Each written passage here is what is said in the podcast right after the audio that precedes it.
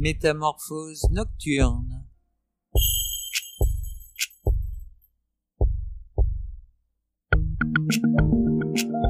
Une émission proposée et présentée par Stéphane-Marie Slam Lezèbre. Des invités pour présenter leurs activités culturelles, artistiques ou des professionnels de la nuit.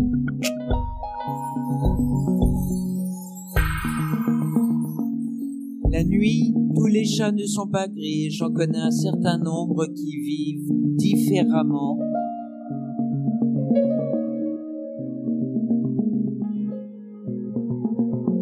Alors, soyez à l'écoute.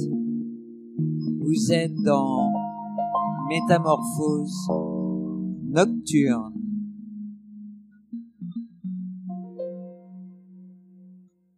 Bonjour mes félins, vous êtes avec Stéphane-Marie Slam-Lezèbre dans Métamorphose Nocturne. Je vous avais promis une belle surprise. Euh, Je dois dire que cette année, je vous ai gâté quand même. Si vous reprenez l'ensemble des émissions, on a eu quelques têtes d'affiche qui étaient très belles. Mais j'avais envie de finir l'année avec quelqu'un qui me séduit depuis très longtemps par son écriture, qui a pu même me bouleverser en tant qu'homme. Mais on va en parler. Je vous conseille d'écouter l'émission de la semaine dernière. Je vous rappelle qu'il est prof de guitare, c'est un excellent guitariste, il est extraordinaire. Elle a trois octaves et demi. Elle chante superbement bien. Écoutez, allez les voir en concert. stéphane-marie-slamlezèbre.com. Et on écoute tout de suite le premier choix musical de mon invité. Donne-moi la main. Laisse-toi quitter. Où est-ce qu'on est? Attention, baisse-toi. Il y a une hélice. Maintenant, passe cette robe par- par-dessus la tienne. Une Hé, robe Mais là Oui, je veux que tu sois prête à valser quand on se posera à Vienne. Ah, faut que je regarde encore longtemps ce bandeau. Oui, encore 5, secondes. Mais qu'est-ce qui se passe? Fanfan, on est à Vienne. 1813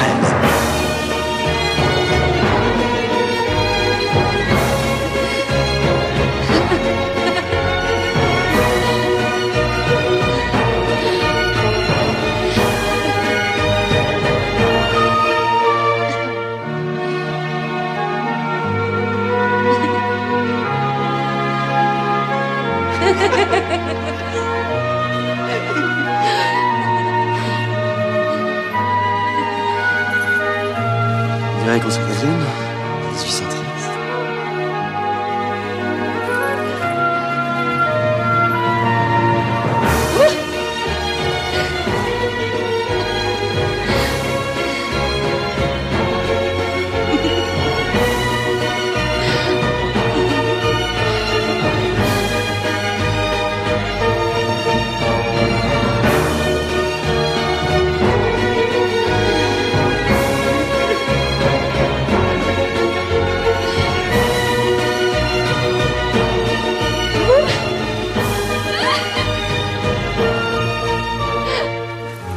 Madame, vous ressemblez à mes rêves mieux que toutes celles qui les ont suscités.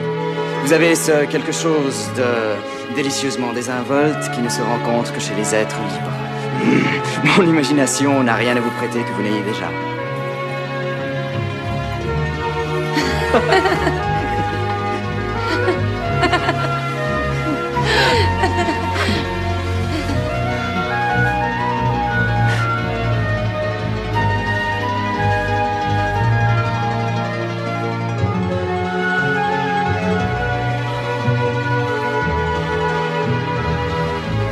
Metternich, me feriez-vous la grâce de me dire si l'Europe sera bientôt débarrassée du petit Corse? Oh, je suis un peu là, princesse. Venez sur la terrasse, loin de ce tumulte. Ah J'ai reçu une bien mauvaise blessure à Austerlitz. Comment, monsieur? Vous ici? Ne vous avais-je pas défendu de paraître au palais, vous qui avez eu l'impudence de mettre en doute publiquement la vertu de Madame de Fanfan? Sachez que si Madame est mère, elle n'en est pas moins vierge. Oui, ça arrive. Il y a un précédent, c'est là. Vous osez sortir votre rapière? Vous ne connaissez rien, je suis là.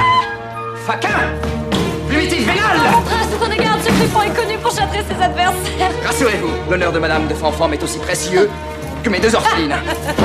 Arrière Propagateur de son madrigon. Si je le guetteur, je cours de courtis à battre Fuyez, coquin. C'est lâche avec des cornes Vous auriez l'air d'un homme sans pas cocu.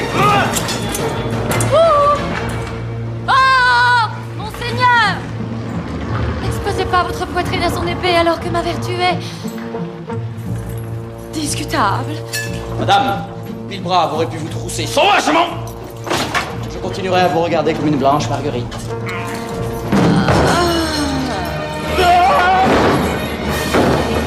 Voilà Je vais percer ta cirrhose. Ah ah ah Paris Sacre-bleu Écorche-le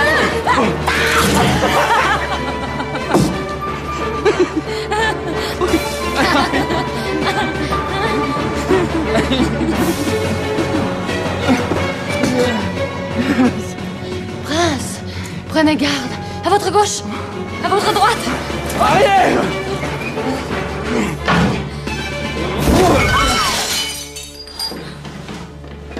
Vous êtes blessé? Oh. Alexandre Mais tu saignes vraiment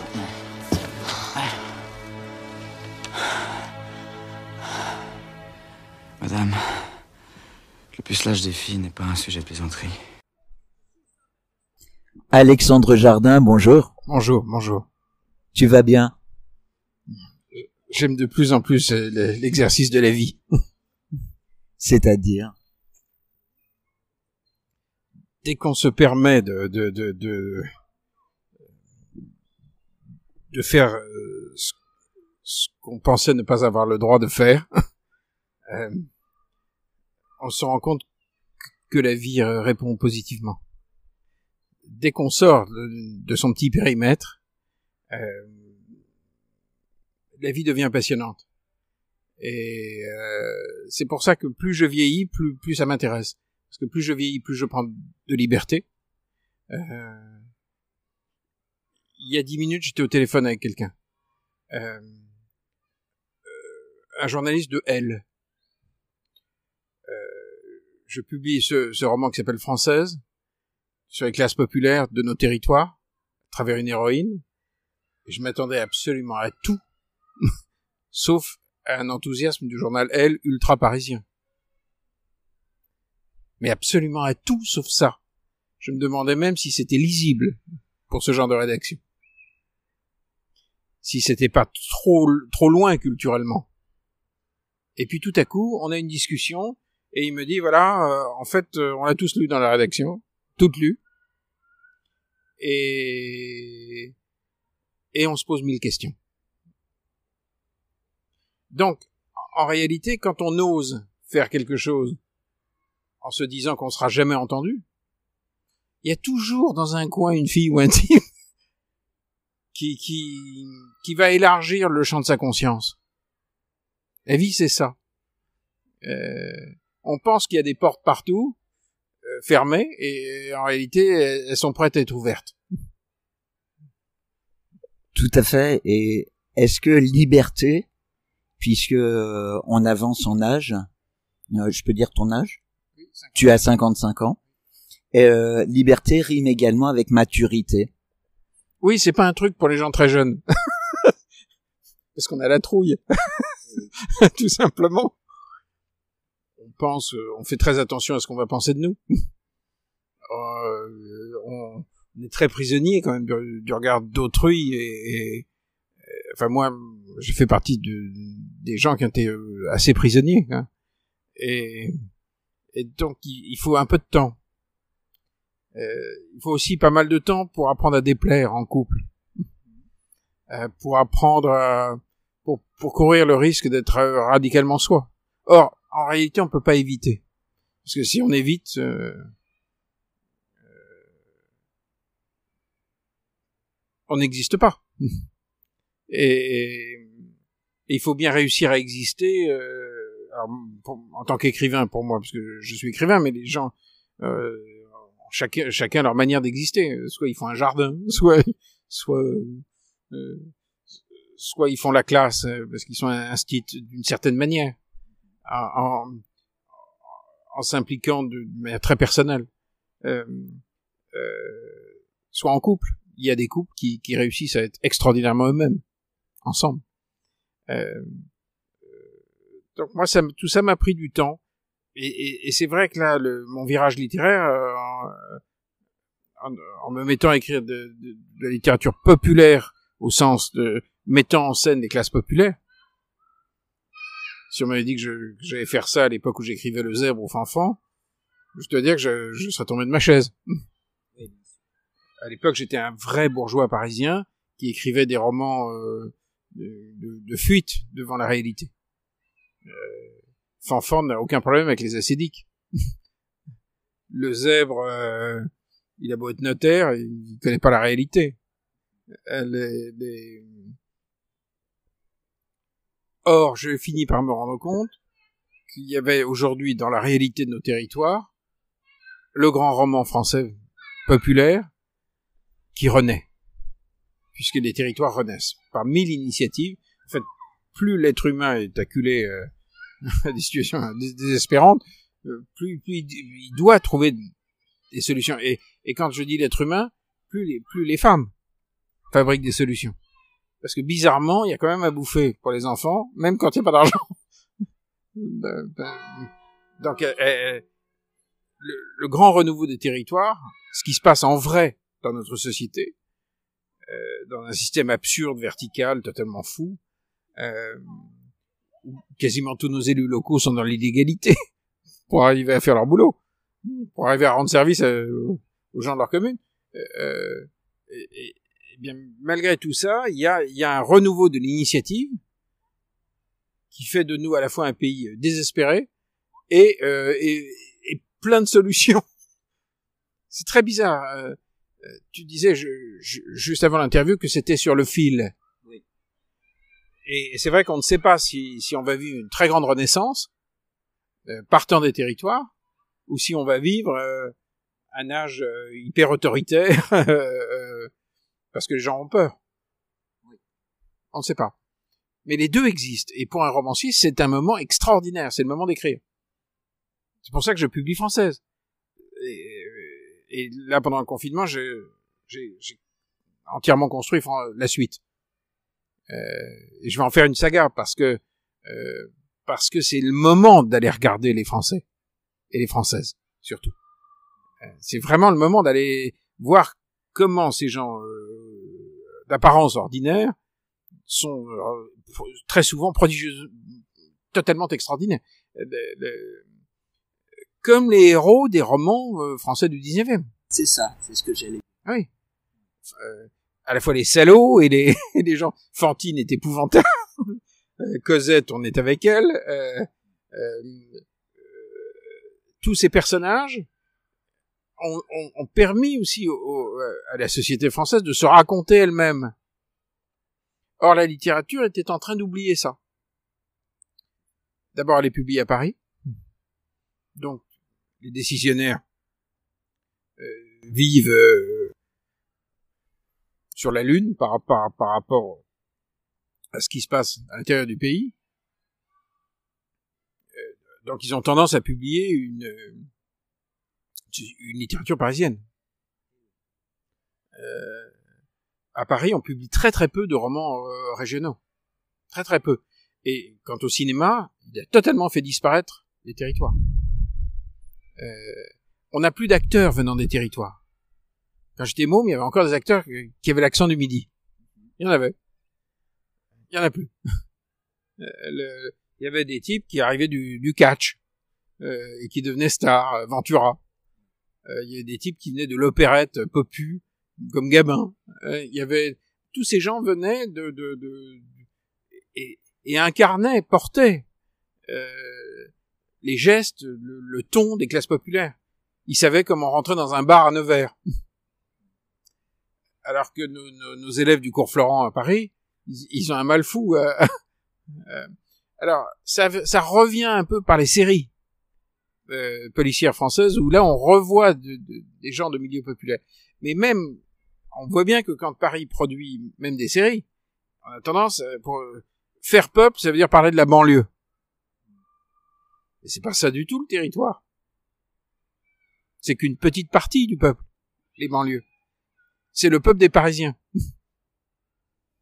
Tu peux nous résumer, France, enfin nous résumer non, mais euh, nous donner le, le la trame de française. La trame, c'est assez simple. C'est l'histoire d'une fille qui, qui, qui, qui devient radicalement elle-même.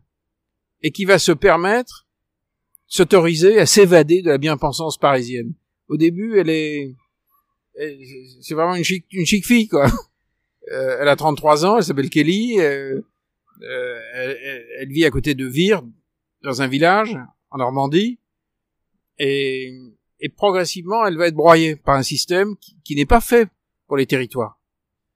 Euh, et un système économique devenu fou, puisque aujourd'hui, quand une usine ferme dans un village, dans une petite ville, ce n'est pas parce qu'elle perd de l'argent. Il y a 20 ans, les usines fermaient quand elles perdaient de l'argent. Aujourd'hui, c'est parce qu'on pourra en gagner plus en délocalisant. C'est-à-dire qu'on est dans un monde radicalement absurde. Euh, et, puis, elle, elle, a autour d'elle toute cette France qui, à un moment, n'arrive pas à vivre de son travail. Or, le moment où les classes populaires d'un pays basculent, c'est le moment où, où, où on peut plus payer les pattes de ses parents parce qu'on est dans un système aberrant où le prix des EHPAD n'est pas connecté au, au montant des retraites. On est donc dans, dans, un, dans, un, système qui est globalement aberrant, absurde. Et, et, et quand euh, les énarques à Paris prennent tout à coup une décision absurde comme euh, euh, monter le, prix du gasoil sans voir ce que ça va signifier pour les gens, pour les gens des territoires, tout à coup le feu, euh, mon, euh, feu prend dans la brousse. Et personne ne comprend à Paris parce que Française montre très bien que euh, l'héroïne et ses copines et, et les hommes qu'elle aime euh, sont des gens qui ont développé une éthique, une morale très forte, mais qui n'est pas du tout celle de Paris. Il y a une cristallisation de morale aujourd'hui, qui sont des morales, hein, qui s'affrontent sans pouvoir se comprendre puisque on n'a plus le même sens du bien. Quand on monte le gasoil à Paris, c'est pour sauver les ours blancs et la planète. Donc on fait le bien. Mais quand les gens de l'autre côté, autour des ronds-points, disent mais vous êtes à moitié fou, on n'y arrive pas. Euh, avant de sauver la planète, on a besoin de sauver nos fins de mois et de pouvoir payer les pattes de nos parents tout de suite, ils se disent, mais les autres sont des salauds. Ils ne nous voient pas. donc, donc, donc, tout à coup, les territoires se mettent à juger les énarques. Et les énarques, qui sont l'incarnation du bien à leurs propres yeux, ne comprennent pas ce peuple euh, rétif. Mais tout ça se fait au nom du bien. Et c'est là où ça devient extrêmement violent. Et tout à coup, on voit que et, c'est la toile de fond française. C'est l'histoire de cette fille dans cette société où tout est de plus en plus violent parce que il y a des conceptions du bien qui s'affrontent. Euh... Et aujourd'hui, il y a un bien dans les banlieues, un bien dans les territoires et un bien dans le centre, dans le centre des grandes villes. Et ça coïncide plus. Et c'est ça la toile de fond française. D'où les engueulades, d'où les conflits. Et et cette fille va s'autoriser donc à s'évader de la bien-pensance parisienne. C'est l'histoire d'une évasion, une fille qui prodigieusement libre, euh, qui qui va se donner le droit d'accéder à ses très mauvais sentiments, à sa violence. Donc c'est un livre très dérangeant. C'est pour ça que j'étais aussi surpris que la rédaction de Elle ait, aimé. Parce qu'en plus, c'est pas du tout un livre idéologique c'est pas un livre de gauche, de droite, je ne sais quoi. C'est un livre qui regarde les gens. Comment ils vivent. Est-ce que l'amour est encore possible dans une société, par exemple, dans une société où le, où on n'arrive pas à vivre normalement de son travail? Ça devient très compliqué.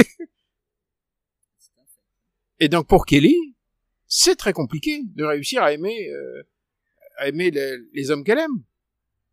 Euh, et puis, dans un monde absurde, comment, comment fait-on, comment les amitiés tiennent, comment les liens humains tiennent? Sa meilleure amie, à un moment, elle est infirmière, elle est d'origine slovène. Et euh, en France depuis 20 ans. Et elle dépose un, dossier de naturalisation. À Caen.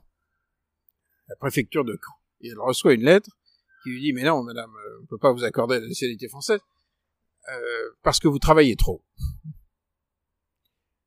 Vous êtes dans l'illégalité, vous êtes une mauvaise citoyenne.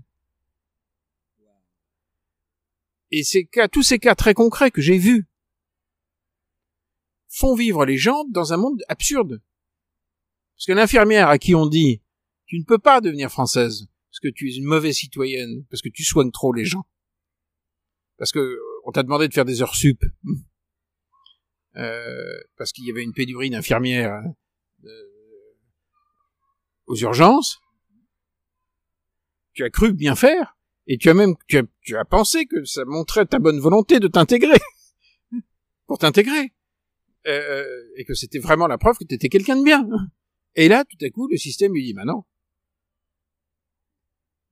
tu es une sournoise, une brigande puisque tu es dans l'illégalité. Et, dans française, il y a plein d'exemples comme ça. C'est ce que vivent les gens. Euh, elle est, elle est vacataire euh, à l'éducation nationale, et donc elle sait parfaitement euh, pourquoi il y a eu le hashtag pas de vague. C'est que euh, les enseignants en France, on leur demande de maintenir l'ordre en classe, mais s'il y a une plainte déposée par des parents, l'administration les lâche. C'est invivable. c'est complètement paradoxal comme situation. Et au, quotidien, ça crée des situations absolument invivables. Sinon le hashtag pas de vague n'aurait pas euh, fait floresque. Or, on se rend compte aujourd'hui, dans ce roman, c'est que tous les personnages sont bloqués. Tous, euh, un de ses ex à un moment euh, accumulé beaucoup de dettes et il essaye de se refaire en, en travaillant avec un ami. Euh, de, de, ils ont un cabanon pour déguster des huîtres dans le du Morbihan. Et, puis pour gagner un peu mieux leur vie, ils voudraient vendre des homards. Ils trouvent des homards. Et puis ils n'ont pas le droit de les vendre euh, cuisinés puisque ne dégagent pas assez d'argent. Il faut avoir une cuisine aux normes. Or il y a très peu de clients qui veulent adopter un homard. en général, les gens veulent le bouffer. donc, donc ils peuvent pas vendre. Donc euh, il y a la demande, le touriste, euh, l'offre c'est eux, et puis il y a l'État avec ses normes qui rend la vie absurde. Et, c'est tout ça le roman français, à, travers cette fille et, les amours de, de, cette tornade de vie qu'est Kelly. Euh, et qui, et qui est pour moi l'emblème le, d'une société populaire euh, qui fait face. Tel que tu, il, il est pas encore publié. Si, si. si il ça y est, il, il, sort là. Ah voilà. Oui, française sort là. Kelly, cette femme qui qui qui s'affranchit de tout, qui fait tout exploser autour d'elle. C'est toi? Euh, Aujourd'hui, oui. Aujourd'hui, oui. Je mets pas de claque mais ça me démange.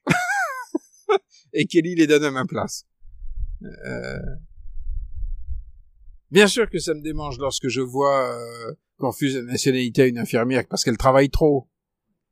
Bien sûr que ça me démange quand je vois euh, l'État français qui dit pendant le confinement c'est sérieux donc on va, fournir les masques, mais ils sont incapables. Au, lieu de demander aux gens capables, ils auraient pu demander à la grande distribution, ils avaient des acheteurs en Chine. de, de, Non, il y a une sorte de mépris de la société et des compétences de la société. Et ça, ça nous a coûté quand même beaucoup de morts. Cette espèce d'arrogance folle, quoi. De mépris de l'intelligence populaire ou l'intelligence des métiers. Alexandre, euh, tu parles d'intelligence. Moi, je me pose une question depuis très longtemps. Je t'ai découvert avec le zèbre et puis ensuite j'ai lu Alexandre Jardin. Euh, y compris là j'ai le, le, bouquin sur ton grand-père et, ton père. C'est euh, c'est un parcours qui est, qui est tellement particulier celui d'Alexandre Jardin mais en même temps avec une franchise et une honnêteté.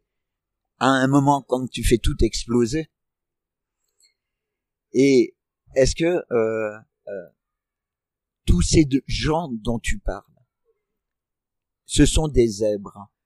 Parce que il y a le zèbre, tu as créé un mouvement qui s'appelait Bleu Blanc le zèbre. Bleu Blanc Zèbre, c'est ça. Le zèbre, c'est aussi l'intelligence. C'est aussi le surdoué, absolument. Et euh, dans le zèbre, on, on perçoit qu'il est surdoué, bien sûr dans ce mouvement bleu blanc zèbre, c'était de rendre euh, au peuple, au sens le plus noble du terme, son intelligence, son intégrité. Et la reconnaître. Et organiser la collaboration entre ce que j'appelle des, des faiseux, les gens qui font, qui promettent rien et ils font quelque chose. Ils n'ont pas une promesse, ils, ils disent par exemple que, tiens, il y en a un que j'adore qui s'appelle Ciel Bleu, des Alsaciens. C'est des, des, des types qui, qui étaient profs de gym à l'origine. Ils se sont dit qu'ils allaient euh, aider le pays à maîtriser les dépenses de la sécurité sociale. Voilà, c'est profs de gym très ambitieux qui comprennent que par euh, en développant une gymnastique ciblée, on peut réduire euh, les pathologies les plus chères euh, qui coûtent le plus cher à l'éducation nationale, euh, à, enfin à la sécurité sociale. Et, et, par exemple, ils ont un, programme absolument génial qui réduit les chutes dans les maisons de retraite de 90%. Ce sont des cours de gym qui, qui agissent sur les, sur les centres de l'équilibre. C'est tellement intelligent.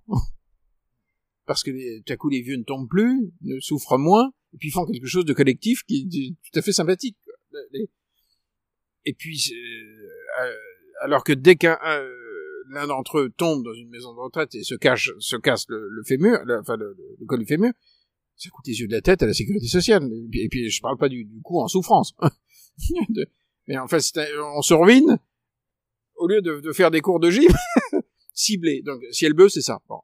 Ça part d'Alsace, euh, il s'occupe de 200 000 retraités en France, euh, mais la sécurité sociale s'en fout.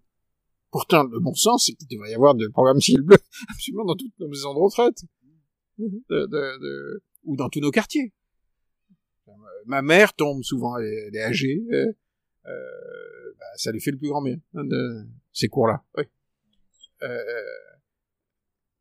donc c'est ça des zèbres pour moi. Et j'en ai, j'en ai, j'en ai collé plein dans le roman français. Il y a, il y a un bar des zèbres. Et à un moment, il y a un zèbre euh, dans le village de, de Française, à Maisoncelle, euh, à côté de Vire, qui crée, euh, qui leur propose de créer une mutuelle de village. Et en France, il y a un, euh, personne ne le sait à Paris, mais il y a un renouveau du mutualisme de village.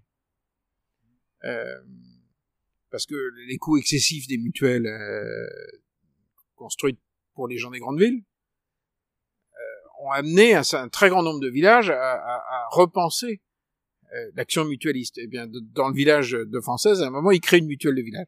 Et, ce qui est extraordinaire quand un village fait ça, c'est que la vie communautaire reprend, puisque on débat dans une salle des fêtes des garanties dont on a besoin. Donc, on débat de, sa, ses choix de vie. Et, tout en réglant un problème, on, fabrique une très jolie société. Et, et pour moi, c'est ça, ce que j'appelle des zèbres, c'est l'intelligence, l'intelligence populaire. On s'écoute un deuxième morceau de musique. Et puis euh, on reprend tout fait, tout à fait après parce que j'ai une question immédiate.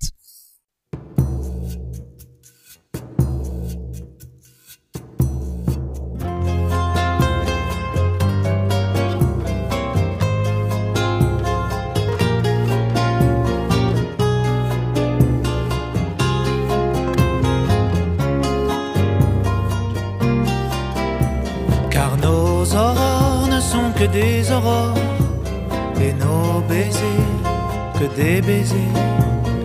Boule unique, voilà notre amour sous les coups de pied du jour le jour. Car tout s'use si l'on se serre, couche d'ozone et effet de serre. Il trouve, il trouve pour ce souci le drôle de zèbre des facéties tout valdinguer, changer sa bobine retrouver l'aubépine. Les cœurs nous piquant davantage, changeons qui nous sommes, changeons d'âge. Car nos aurores ne sont que des aurores et nos baisers, des baisers, les congèles de la vie provinciale prennent notre cœur et nous le rendent glacial car tout s'use si l'on se serre. Couche d'ozone et effet de serre, il se déguise et il te ment. Il met la main sous tes vêtements. C'est quelqu'un d'autre et cette nouveauté rend ta joue plus colorée. C'est quelqu'un d'autre et pourtant c'est nous. Où en sommes-nous? Sommes-nous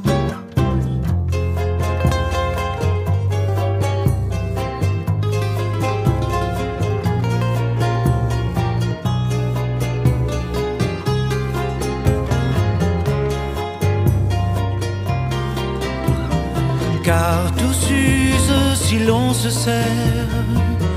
Couche d'ozone et effet de serre. Il trouve, il trouve pour ce souci le drôle de zèbre des facéties.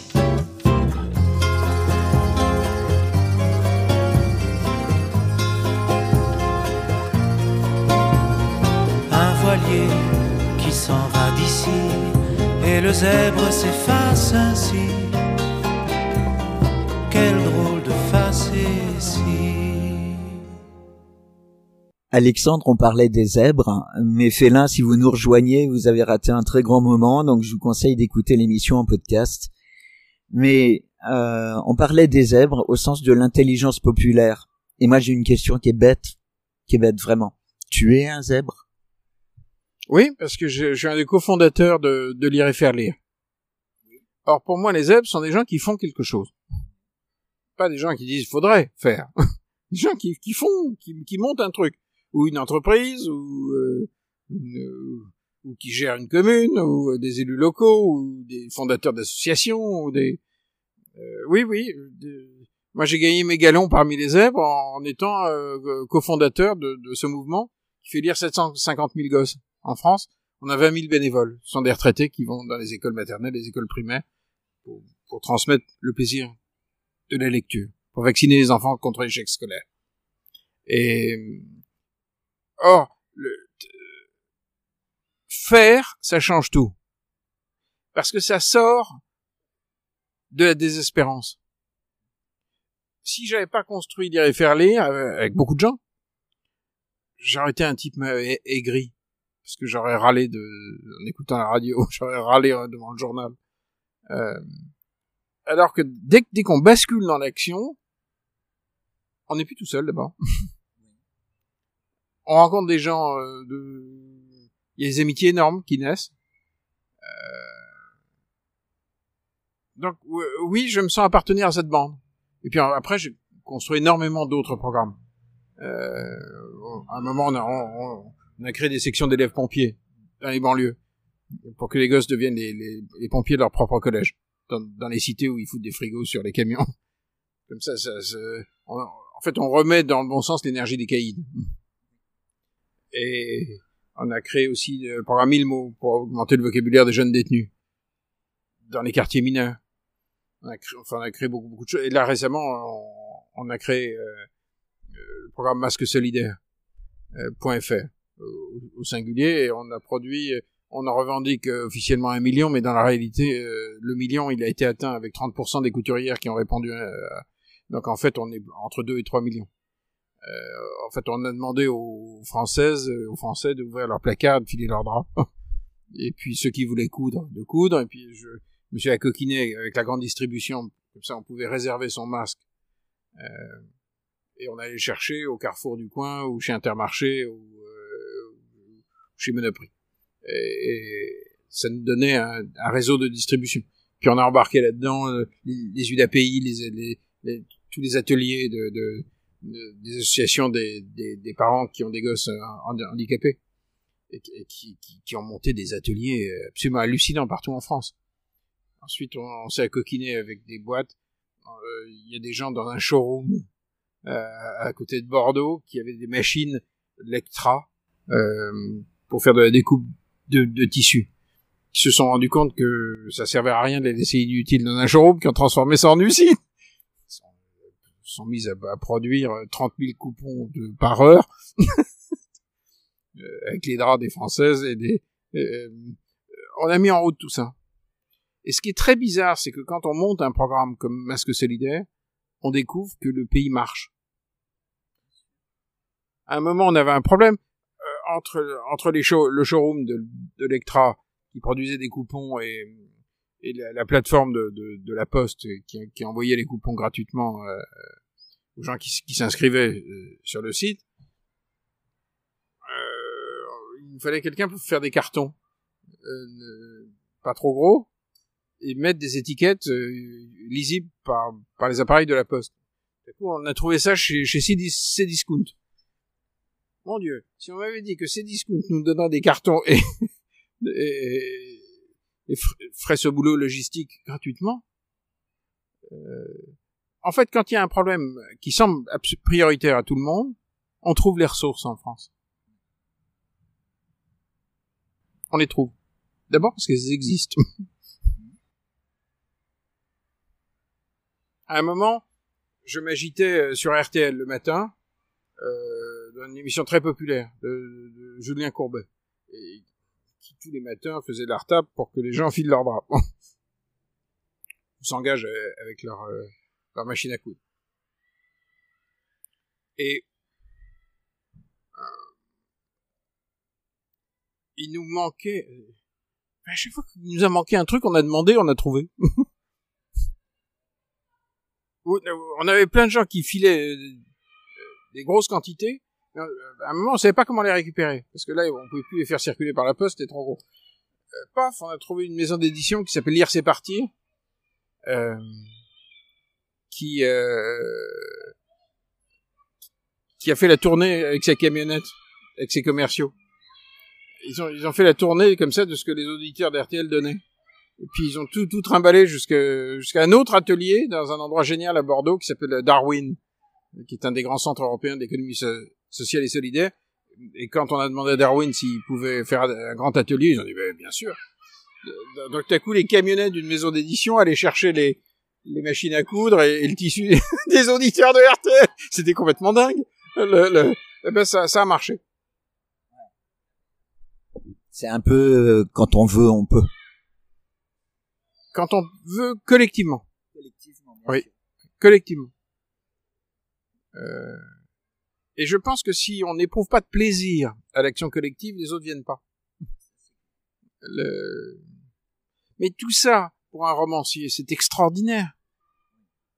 Parce que ça veut dire que le roman populaire, le vrai roman, c'est les histoires, n'a jamais été aussi fécond.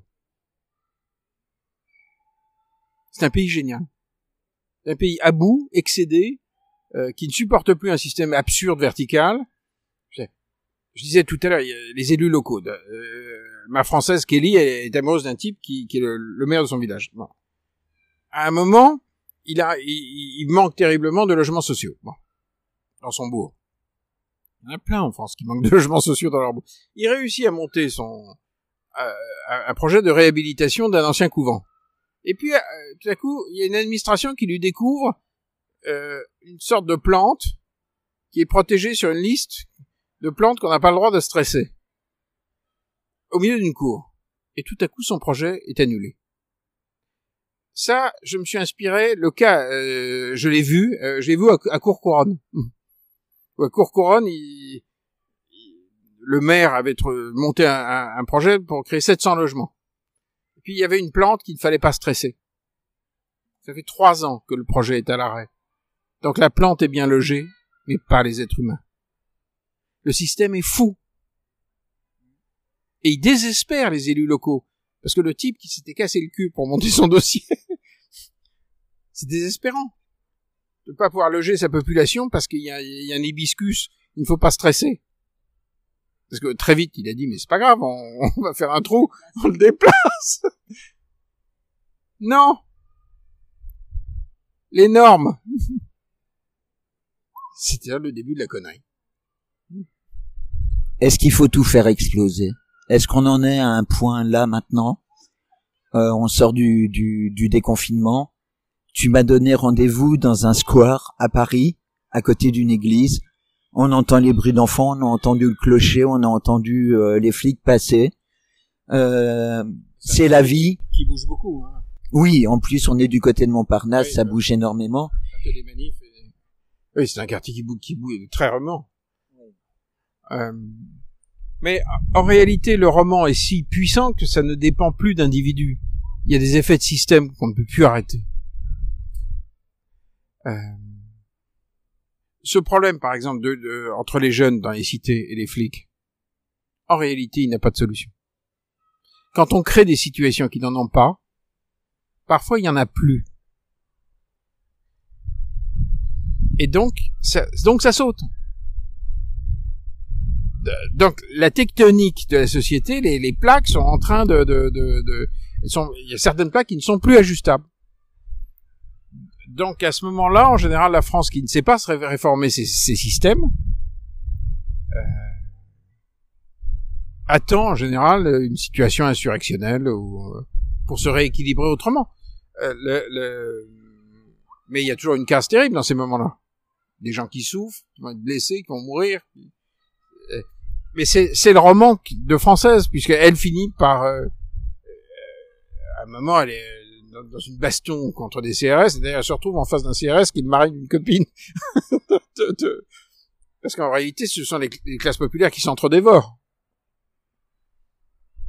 Un, CRS, c'est quelqu'un qui appartient au peuple. Hein. Est plutôt mal payé et dont on paye pas les heures sub, euh... À côté de ça, est-ce qu'on peut imaginer en France des CRS d'un seul coup mettre le genou par terre en face des manifestants et qu'il y ait une sorte de consensus général pour pas se frapper, pour pas se taper dessus? Est-ce qu'on peut l'imaginer ça en France aujourd'hui? Mais ça va forcément arriver.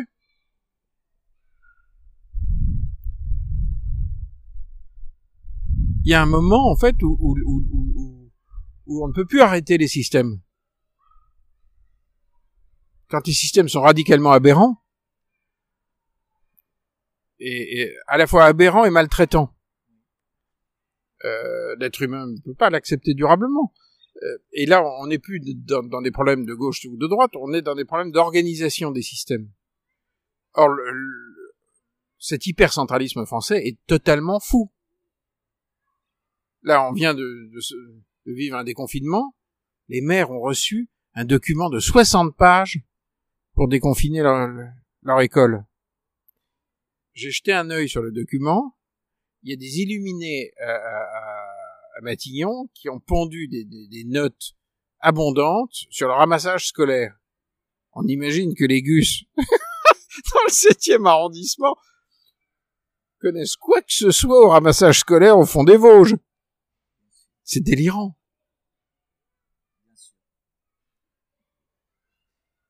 C'est même frappant que des gens doués de raison entre eux, au moment où ils vont mettre le coup de tampon pour la sortie de ce, document, ne se disent pas bon allez on arrête les conneries. On arrête. On va la faire confiance. C'est tellement con. C'est étonnant que personne dans le bureau dise mais c'est peut-être bizarre ce qu'on est en train de faire tu as fait Sciences Po je connais bien le système oui, le système de, de l'État central, je le connais très bien. Je connais très bien la loi de finances française. Elle est folle. Bien, c'est peut-être le début d'une révolution, qui sait Non, mais elle, elle, est folle. Euh, J'ai le souvenir en première année, en, en cours de, de deuxième, euh, en cours de, de, finances publiques, de m'être engueulé avec un avec un prof qui était énarque et, et, et qui, qui, voulait à tout prix que, que je n'emploie pas l'expression euh, baisse d'impôt parce que il m'expliquait que le terme était impropre. Euh, il voulait me faire dire à la place dépense fiscale. Car pour un énarque, quand il renonce à vous piquer votre pognon, il considère qu'il dépense de l'argent. Il appelle ça d'ailleurs dans ses rapports de la dépense fiscale. Je me souviens, j'avais dit au type, mais jamais j'écrirais ça, parce que le présupposé de cette expression, c'est que votre mon pognon vous appartient. Vous êtes dingue. C'est une vision totalitaire. Nous ne sommes plus des, des, des êtres humains libres. Vous nous regardez comme des cerfs. C'est-à-dire qu'il y a un problème dans votre vocabulaire. Or, les expressions portent euh, un sens très lourd. Vous vous rendez compte? On dit, mais, euh, et donc j'avais dit au type, et moi quand j'invite une fille à dîner, je, euh, je sors du fric de ma poche, c'est pas que je renonce à la faire payer. oui, c'est que je l'invite pour de vrai. C'est ça, dépenser de l'argent. C'est pas renoncer à, à piquer le fric de l'autre. Vous êtes fous. quoi. Il avait très mal pris. J'ai une mauvaise note. J'imagine très bien, oui. C'est euh, Donc à Sciences Po, j'ai vu ça. J'ai bien vu que ça... dé- Et pourtant, c'était il y a longtemps. C'était en, en, euh, en 84, 85, 86. Oui, puisque le système est immuable, en fait. Quasiment pas bougé. Euh, Et puis je voyais bien que tous ces gens qui font tourner l'État se sentent investis d'une mission de bien. Ce qui est le début de la folie. Quand on introduit en politique la morale, en général, c'est qu'on s'apprête à faire une connerie. Voire pire. Quand on, quand on tourne les pages des livres d'histoire. Il faut pas mêler euh, le bien et le mal. Euh, il faut être très prudent avec ça. Parce que dès lors qu'on dit qu'on fait le bien, ça veut dire que celui qui est pas d'accord fait le mal. dès lors, on peut lui faire n'importe quoi. référence à ton grand-père qui a été euh, donc adjoint de, de Laval et euh, De Pierre Laval. Oui. Ah, euh, il a, il, il y avait pas de culpabilité chez lui et, de- et- et au sein de la famille Jardin. Ce qui, ce qui quand même la laisse pantois. il était directeur de cabinet de Pierre Laval au moment du Veldiv. Or, il n'y a pas de culpabilité chez, chez un homme comme ça parce qu'il, il- comme toute ma famille, hein, pensait qu'il avait fait le bien, leur bien. Et leur bien à l'époque, c'était de défendre l'existence de l'État français. Et donc, tant qu'il y avait des flics français qui arrêtaient les juifs, c'est qu'il y avait un État français. Ils maintenaient une apparence de souveraineté française. Parce que pour cette génération issue de la guerre de 14, la question de la souveraineté, c'est l'alpha et l'oméga. Donc ils vont faire n'importe quoi. En voulant faire le bien. C'est atroce. Donc ça leur permet de se mettre en route pour aller arrêter des petits enfants pour les envoyer dans les camps. Euh, le- le- sans éprouver de culpabilité. Faut le faire hein, quand même.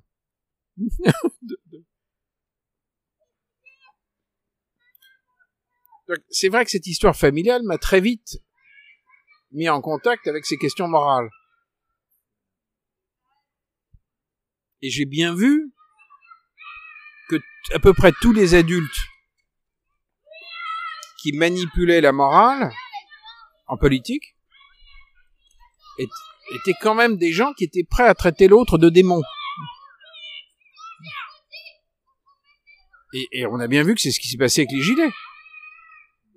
Paris a totalement démonisé la, la classe populaire. D'un coup, c'était des malpropres des... C'est une des raisons pour lesquelles j'ai écrit française. C'est euh, euh, moi, j'ai bien vu ce qui se passait. Je, je parle pas de la fin du mouvement des Gilets où tout à coup il y a des, des groupuscules politiques qui sont qui sont entrés là-dedans, mais au début, c'est vraiment les braves gens qui sortent. Et, et et lorsque je racontais mes soirées avec des Gilets, chez Grasset à l'époque, ils étaient persuadés que je trinquais avec des nazis. Mais vraiment. Je disais, mais vous, vous avez fumé la moquette Allez parler avec ces gens. Vous verrez bien. De quoi ils parlent vraiment. Et, et- Non, ils étaient persuadés que c'était le, le refoulé du, du- euh, le refoulé des années 30.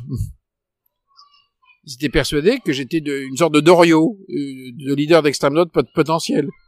Et que Alexandre avait basculé du côté de la force obscure. J'en revenais pas, tellement c'était con. Et quand, quand j'ai décidé d'écrire français, c'est aussi parce que je n'ai pas supporté cette folie. Le fait de ne pas voir les classes populaires dans leur réalité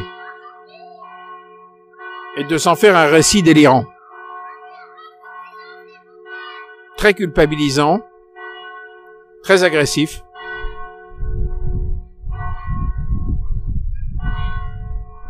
Tu souffres, Alexandre? Oui. J'ai horreur quand on ne voit pas la beauté des gens. Ah mais c'est très, ça ça m'est physiquement insupportable.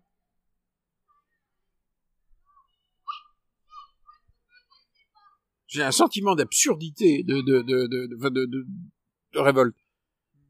De- quand on salit des gens euh, qui ont qui ont pour euh, principal péché euh, de, de ne pas arriver à vivre de leur travail, ça me paraît hallucinant.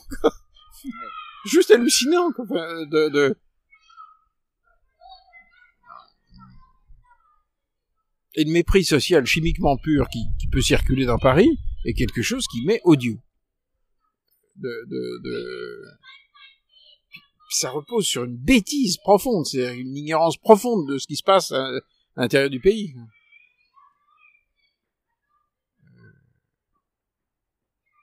profonde. Euh, J'ai été voir un film qui est très bon en, tant que film, mais qui est complètement délirant. Euh, c'est le, film euh, sur la banlieue qui, a eu tous- les Césars. Euh, dans ce film, on voit la violence de la banlieue. Mais on ne voit absolument pas le travail des mairies. On ne voit absolument pas le travail du monde associatif, le travail éducatif. Or, dans la réalité, la situation est bien bien pire c'est que la violence a lieu malgré tout ça. C'est ça, la réalité. Alors que quand on regarde le film, on a l'impression que tous les gens qu'on voit sont à l'abandon. Mais non, ils sont pas à l'abandon. La République dépense beaucoup d'argent dans les zones prioritaires. Sauf que on s'y prend comme des manches, parce que ça marche pas. Donc, moi, ce qui, m'a rendu malheureux en regardant le film, alors le film est très bon en tant que divertissement, hein, euh, il est efficace. Euh, euh, je me suis dit, mais c'est terrible, on voit pas la beauté des gens de, des, cités.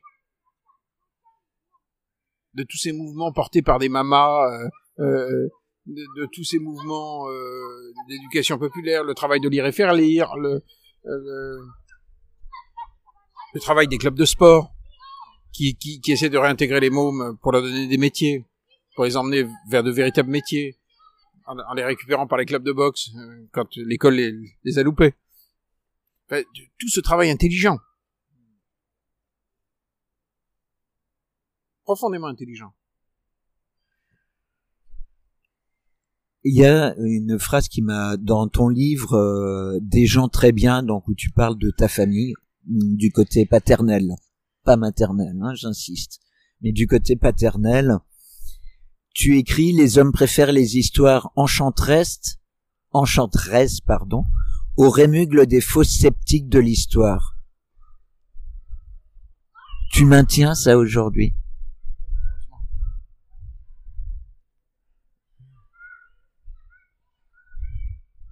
On se raconte des trucs.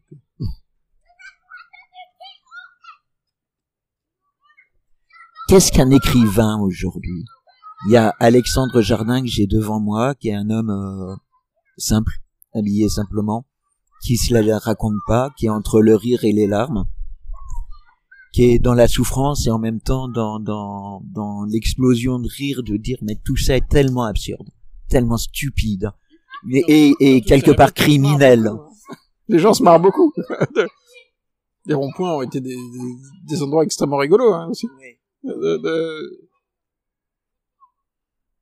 Euh, un écrivain, qu'est-ce que c'est? Euh, Moi, j'ai au départ, j'ai- j'étais un écrivain de la fuite devant le réel. J'écrivais des histoires d'amour complètement euh, euh, imaginaires, euh, totalement euh, idéalisées. Toutes les femmes rêvaient de tomber sur le zèbre qui allait les reconquérir après 15 ans de mariage. Mais dans la réalité, il y en a pas. Euh, un type qui fait la cour comme dans Fanfan, c'est assez rare. Quand j'ai publié l'île des gauchers, une société utopique où l'amour réussit, bah il n'y a pas d'île des gauchers. Donc il y avait, j'écrivais une littérature qui, qui soulageait, me soulageait d'abord, qui soulageait les gens qui lisaient ces livres, parce qu'ils rêvaient, et, euh, et, tout à coup, il y avait une soupape en face de la réalité. Hein, donc j'étais cet écrivain-là. C'est une des fonctions de la littérature. L'évasion. Qui aide à supporter la réalité. Hein. Et puis ensuite, je me suis mis à écrire des, livres fa familiaux. Des gens très bien. Des, euh, sur la famille. En grande partie parce que j'ai une famille si blessante que euh, il a fallu aussi que je me réinvente une famille imaginaire euh, que supportable. c'est une des fonctions de la littérature, hein. c'est d'explorer l'intime, le, le, les questionnements familiaux fondamentaux. Il y a des écrivains qui écrivent là-dessus toute leur vie. Euh, et puis euh, là aujourd'hui, j'ai envie d'être un écrivain populaire, au sens qui s'intéresse euh, à ce qui se passe en réalité dans la classe populaire, et, et qui s'y intéresse non pas parce que je rends visite, mais parce que j'agis avec les gens depuis très longtemps. C'est ce qui m'en a donné le goût. C'est de faire des trucs avec eux. Euh, c'est une des grandes fonctions de la littérature. Hein. Euh, des, des, grands, on parlait des grands romanciers du 19e, mais ils ont donné un imaginaire, ils ont donné, ils ont fourni des héros. Euh, et, et, et, lorsque l'auteur est génial comme Victor Hugo, euh, il, il comprend tout, au sens de prendre ensemble, comprendre. Et, Victor Hugo sait très bien qu'il y a autant de vérité euh, chez Jean Valjean que chez Javert, le flic. Il le sait. Il juge pas euh, Javert. Javert euh, fait partie de la vérité d'une société. c'est ça qui est génial chez Hugo. donc moi je me suis dit que je vais essayer de comprendre au sens de prendre ensemble l'ensemble de la société. Donc il y a des scènes au café de Flore, lorsque Kelly débarque. Tout à coup, elle voit comment ça fonctionne, le trafic d'influence à Paris. Et c'est extrêmement réaliste, ce qu'elle voit. Euh... Et, et l'homme dont elle est amoureuse et qui l'exaspère, qui s'appelle Pierre Esprit, il a raison dans sa logique. Il est persuadé que le cynisme est, quand même la seule manière de, de s'en sortir dans un monde absurde. Dans sa logique propre, il a raison. C'est peut-être elle qui est cinglée de vouloir tout faire sauter à un moment. Et qui a raison au final? On ne sait pas. Euh, le... Donc quand on écrit du roman, euh, le roman d'une société, on rentre dans des dans des points de vue qui sont Dieu merci antagonistes, mais mais mais qu'il faut mais qu'il faut bien comprendre, prendre ensemble.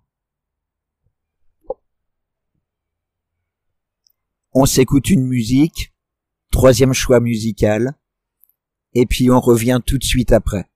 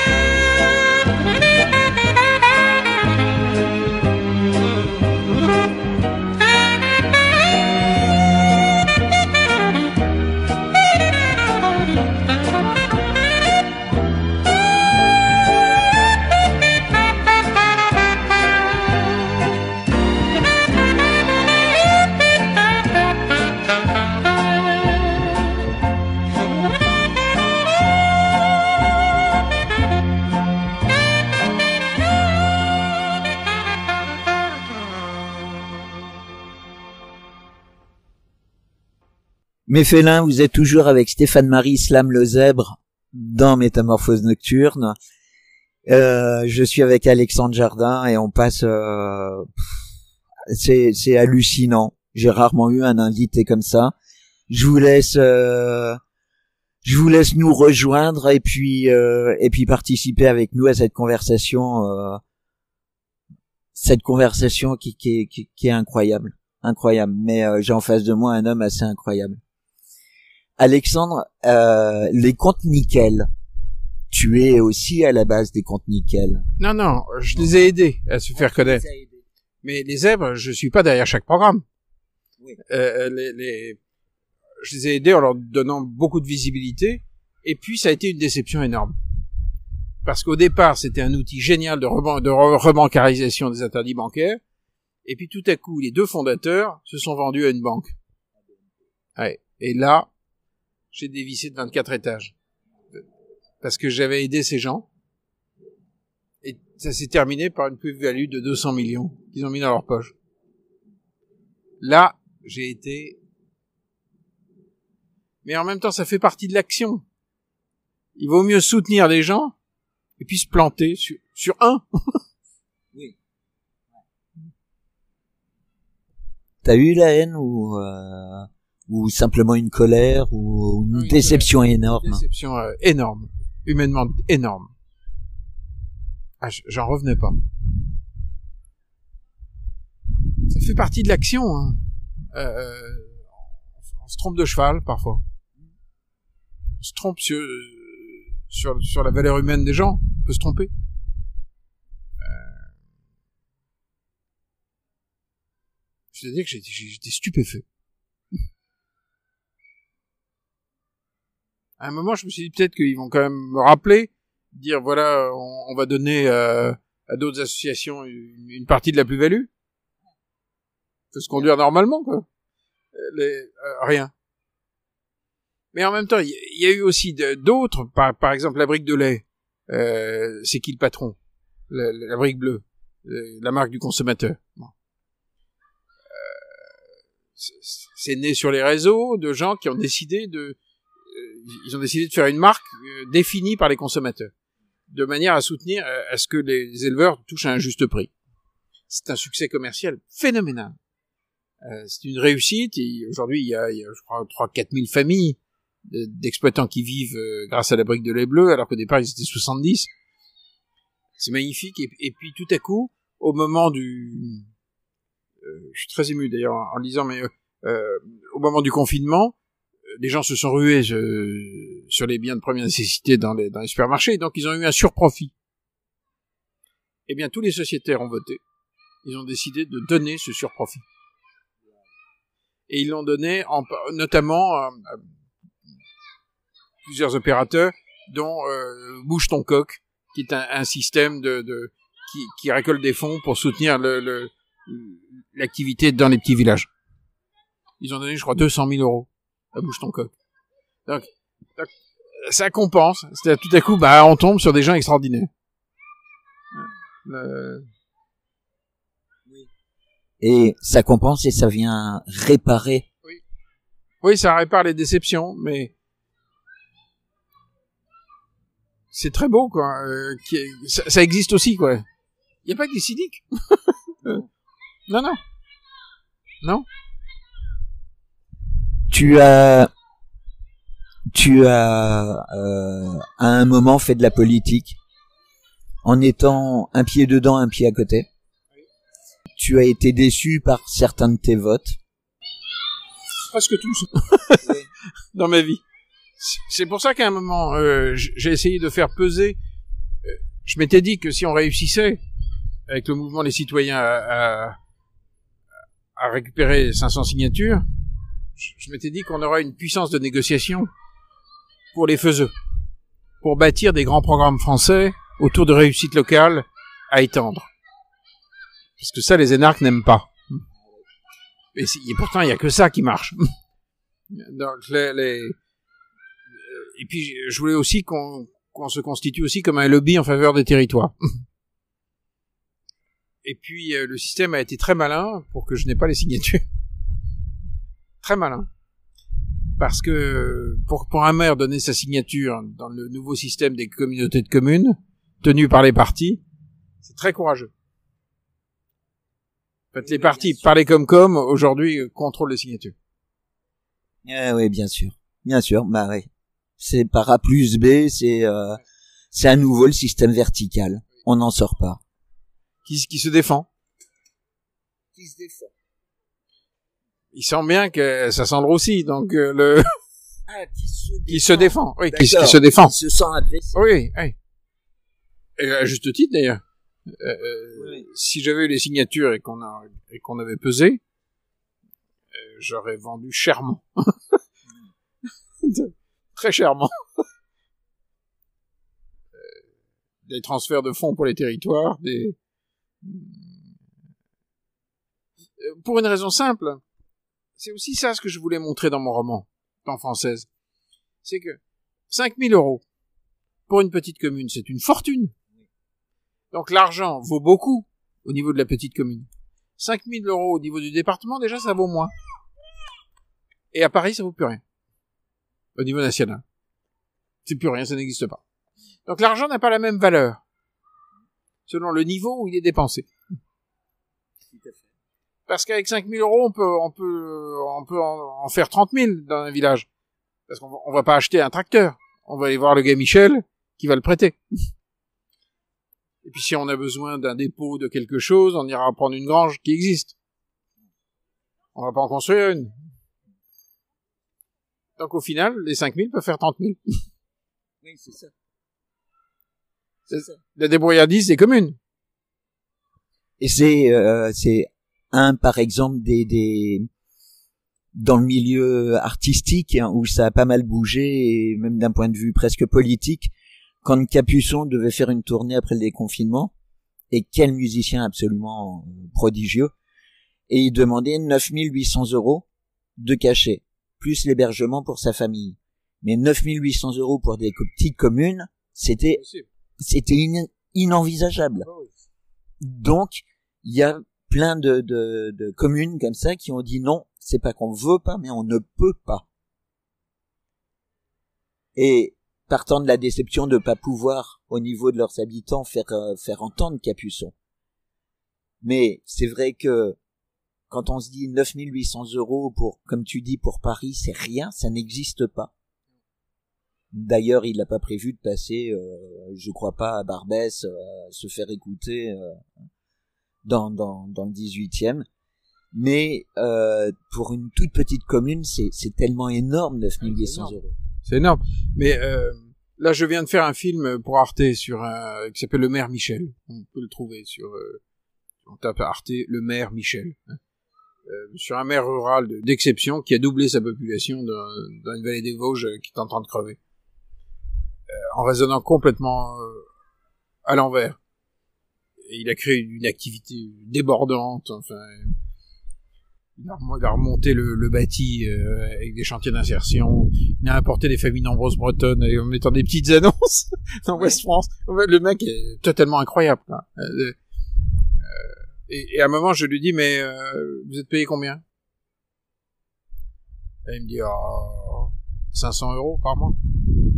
Et pour la retraite, j'aurai 14 euros. Irréel. Totalement, c'est dingue, c'est totalement dingue. C'est incroyable. Un homme euh, qui féconde entièrement un territoire. Le maire Michel. Le maire Michel sur Arte. Oui, bon, on ira voir ça. euh, C'est enthousiasmant. D'un type c'est pour moi un très très grand politique. Tu te verrais maire d'une euh, d'une commune Non, parce que je fais trop de choses. Et à un moment, euh, c'est un sacerdoce. Il faut vraiment le faire bien.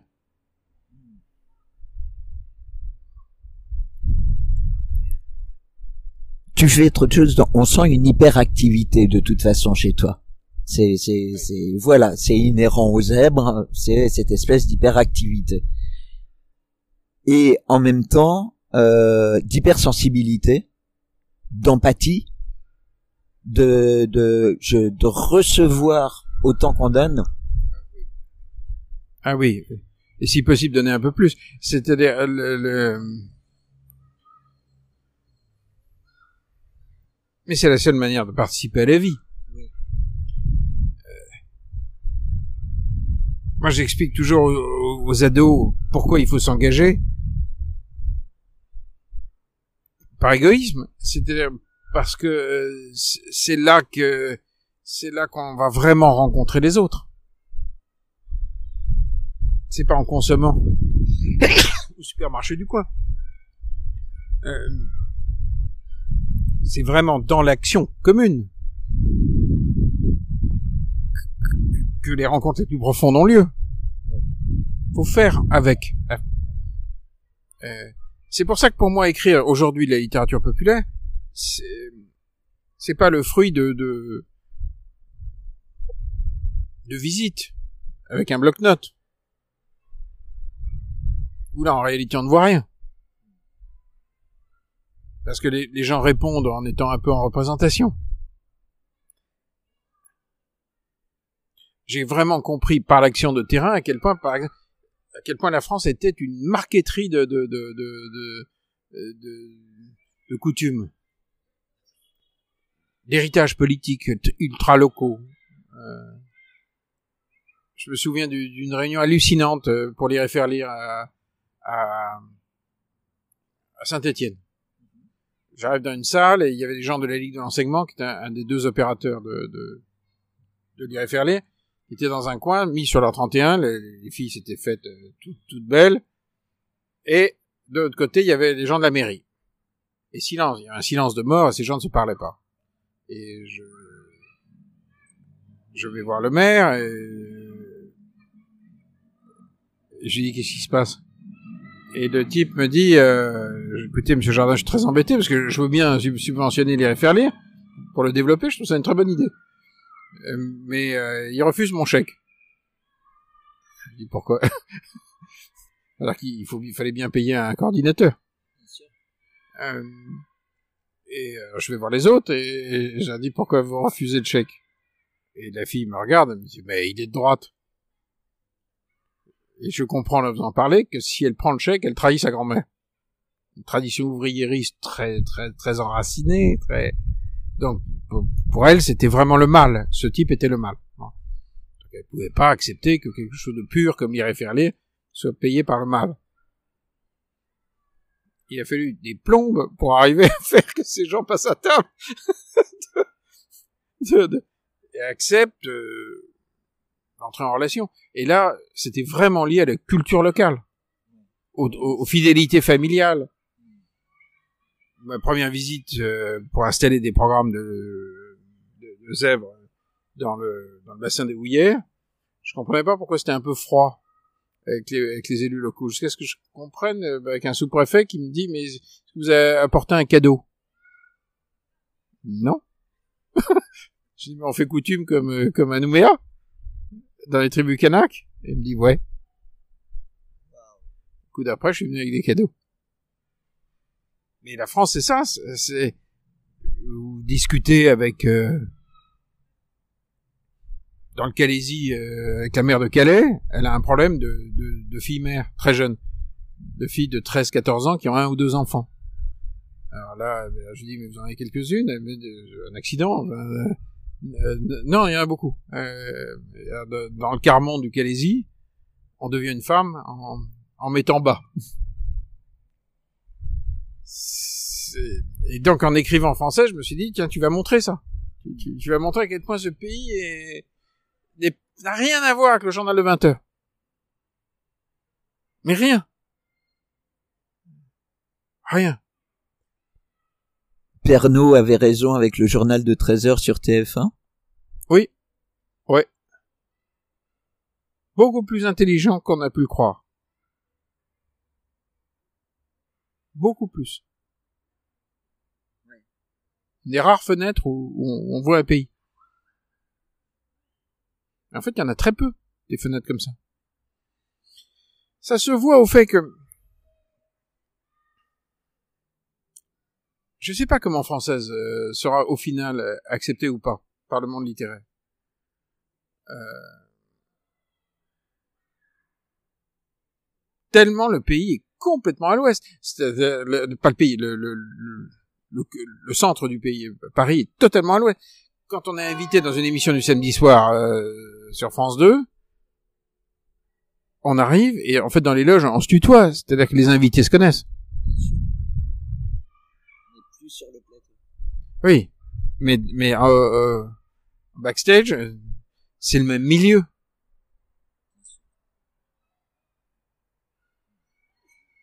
Et il y a jamais euh, quel- quelqu'un de un catalan, hein,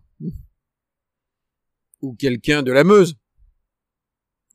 L'accent de la Meuse, moi en tant que Parisien, je savais même pas ce que c'était. Je savais même pas qu'il y avait un accent dans la Meuse. Donc écrire française, ça veut dire réécrire sur tous ces gens qui ont aussi plein d'accents. La France est bourrée d'accents. Bien sûr. Bien sûr. Bourrée. Il faut défendre le régionalisme. Il faut dé- dé- défendre le biotope euh, qui rend les gens heureux.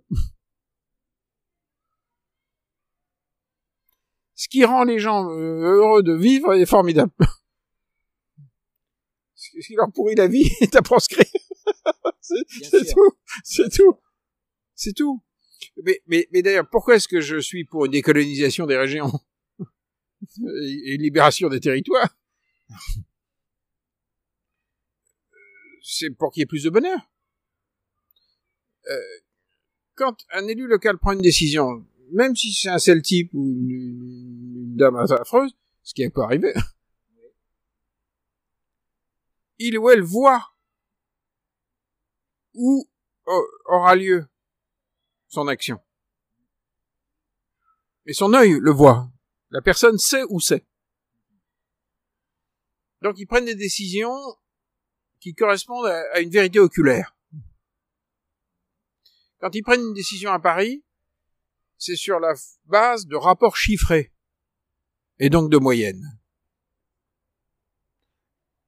La mathématique prend une importance dans les décisions centrales qui est de l'ordre du délire. Parce que l'œil ne voit plus. L'œil du décisionnaire ne voit plus rien. Et donc, moi, je pense que c'est un très bon principe d'organisation des pouvoirs. Il faut qu'un maximum de décisions soient prises par des gens qui, dont l'œil voit ce qui va se passer. C'est un peu rudimentaire ce que je dis, mais je pense quand même que c'est plus fiable.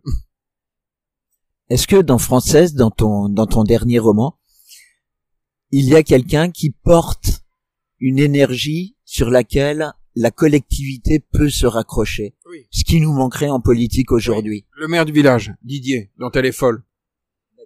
Elle couche avec lui et c'est le mari de sa sœur. Ça simplifie pas. Mais Didier est génial.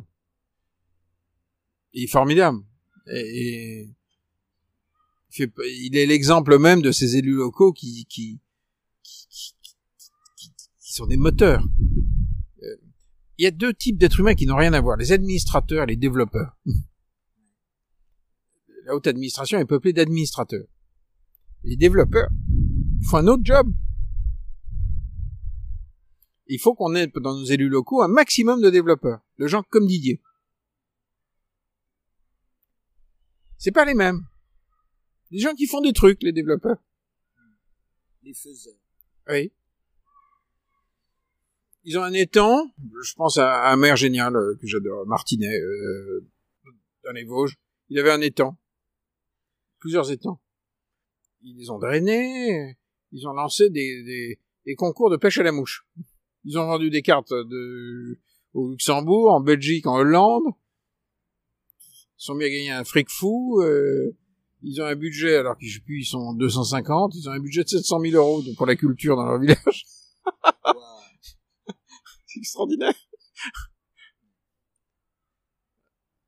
Il y avait un développeur qui était là. Pourtant, la zone semblait peu propice. On n'est pas dans les Hauts-de-Seine, hein.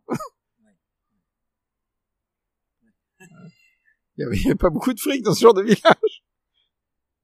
Il y avait un développeur. Et donc, euh, le personnage de Didier, c'est un développeur. Et il la baisse divinement. Donc, à partir de là, c'est absolument magnifique. Si en plus il la baisse divinement, c'est, euh, c'est tout le monde va s'y retrouver. Il nous reste, euh, il nous reste quelques minutes. Euh, moi, j'ai, j'ai envie de revenir à toi en tant qu'homme. Euh, là, tu, tu nous as pas lâché. Je veux dire, c'est l'homme qui s'est exprimé tout le temps. Euh, Est-ce que le, le Alexandre, l'enfant, l'adolescent est réparé? Non, il a toujours une basse estime de lui, ce qui est un mauvais héritage. Euh, ça fait faire des conneries. euh, je-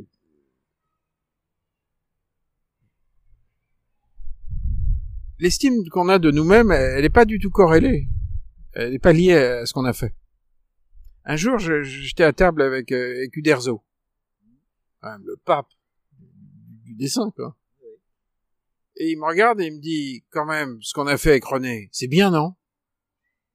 Je l'ai regardé sidéré. René Goscinny. Je dis, comment c'est bien? Il me dit, c'est bien, non? Avec, euh, une inquiétude dans le regard. Je dis, oui, c'est bien. Il me dit, on s'est appliqué. Je me suis dit, ce type a dessiné ces personnages que, le globe entier a vus. Et- mais il avait une image de lui très, très abîmée, quoi. Donc on peut être euh, donc, moi, je- de, de toute mon histoire, j'ai trimballé jusqu'à aujourd'hui une très mauvaise image de moi. Voilà. y compris y compris aujourd'hui avec euh, avec française? Oui. C'est pas lié à, ce qu'on fait. Je vais essayer du, du- du mieux que je peux de faire ce- cette saga populaire. Euh... Mais en plus, la qualité de ce qu'on écrit, on ne le sait que bien après soi, euh, après notre disparition. Quand, quand un texte a une dimension archétypale et que donc il, il traverse le temps, c'est la durée qui, qui le dit. c'est pas le moment où le le texte n'appartient plus à l'auteur mais appartient au public Oui, oui. et- quand on lit aujourd'hui Victor Hugo, on, on, a, vu- on a vu une photo de lui euh, âgé, on a vu une- un tableau, mais on connaît pas le son de sa voix, on sait pas bien qui c'est. bien sûr Mais, mais le texte existe en lui-même. et aujourd'hui où on est dans le système des réseaux sociaux de l'internet de l'intranet de l'extranet etc etc etc on, peut développer là au niveau informatique euh, pendant des heures mais quand on est dans cette espèce d'immédiateté de l'information d'immédiateté de la lecture euh, de, de de voir un film on a dit tout à l'heure Arte On va on va se précipiter il suffit de cliquer cette immédiateté est-ce qu'elle amène à, à à ce que tu disais c'est-à-dire à ce que ça traverse les époques? Est-ce que quelque chose peut s'échapper de l'immédiateté? Je pense qu'il il vaut mieux foncer vers l'immédiateté. Quand je suis avec ma fille qui a 8 ans, elle appartient à l'immédiateté. Et, et grosso modo, c'est elle qui a raison. Parce qu'elle est plus vivante que moi. Elle s'échappe pas. Elle croit pas en ses pensées. Elle croit en, ce qu'elle vit. Nous, on croit en nos peurs, en, plein de trucs. ah, j'aurais, j'aurais truc, euh, on n'est pas sûr de nous. hein. Elle, elle est happée par l'action. Si elle poursuit, elle, elle poursuivait hier un, un papillon qu'elle déclarait un papillon de mariage parce qu'il était blanc. Donc elle cavalait comme une folle euh, derrière le papillon. Je voulais attraper un papillon de mariage. Ça l'a accaparé pendant 20 minutes. Elle l'a pas eu. déçu Non, parce que c'était important, c'est qu'elle court derrière le papillon. c'est pas le Bien papillon. donc l'action L'action. L'action. Donc, ils sont dans le roman, les petits. Parce que le roman, c'est l'action. C'est des scènes. J'adore mon, mon, mon héroïne parce, parce qu'elle est en action.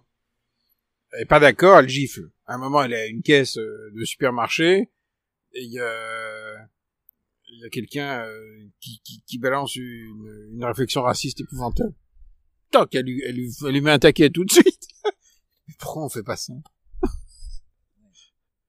Tac, ça part. Pourquoi on fait pas ça Comme tu disais, par peur Parce qu'on a, on se dit, je vais, je- ils vont porter plainte. Et alors Qu'est-ce qui nous empêche de débarquer chez les flics et dire, Ah, j'ai mis un taquet Je le reconnais, ça m'a fait un bien fou. Mettez-moi une amende. Mais il y a aussi cette paralysie de la main qui va où on a envie qu'elle décolle euh, comme un corps astral quoi. Et puis en même temps, elle reste figée. Elle reste figée parce que parce que corporellement, on n'est pas dans cette culture de euh, de la baffe qui va qui va partir immédiatement. C'est pour ça que j'aime euh, que j'aime Kelly, que comme j'aime les personnages de de j'allais dire Marcel de de, de, de Dumas. Oui. Parce que les mousquetaires, ils s'emmerdent pas la vie. ils, y vont, ils balancent, Kelly, ils balancent. Il y a pas peur. Kelly, c'est un prénom américain. Pourquoi? Mais parce que la France populaire n'utilise pas du tout les prénoms de, de, de- de- de- de- qu'on qu'on donne à Montparnasse. C'est des pays distincts. Il y a une prégnance des séries américaines qui est beaucoup plus grande. Le- beaucoup plus grande. Le- à Paris, là, autour de nous, là, on est à Montparnasse. Personne n'aurait l'idée d'appeler sa fille Kelly.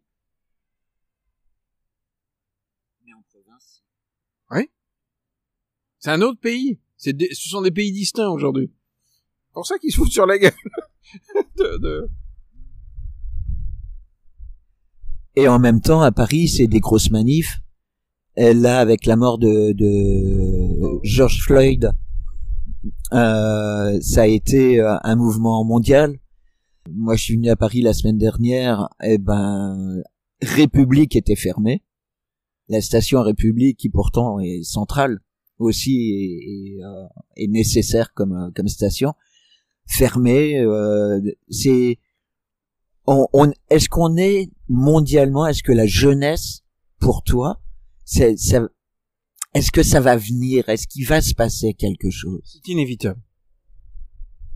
Maintenant, on est sur le fil. C'est-à-dire qu'il il va se passer quelque chose de très autoritaire ou quelque chose de prodigieusement démocratique.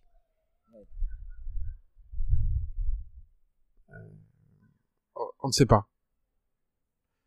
Mais il, il faut pas oublier que euh, dans l'Allemagne des années 20, euh, l'Allemagne de Weimar, c'est un des sommets de la vie artistique et de la liberté. Il y a eu, il y a eu une vague de liberté incroyable hein, de, de, de- au cinéma allemand, le cinéma allemand de, de l'époque, la peinture, le, théâtre. le théâtre était génial. Le, le, et puis quelques années après, on se retrouve avec Hitler. Donc, on sait pas bien quand, dans les moments sur le fil où partent les sociétés. Et, et moi, je, je ne reviendrai éventuellement à la chose publique, à la politique, que si on entre dans les grands craquements. Sinon, non. Ça, c'est dit. C'est, euh, c'est le fruit d'une réflexion, c'est viscéral? c'est qu'à à ce moment-là, on, on- on doit prendre soin des autres.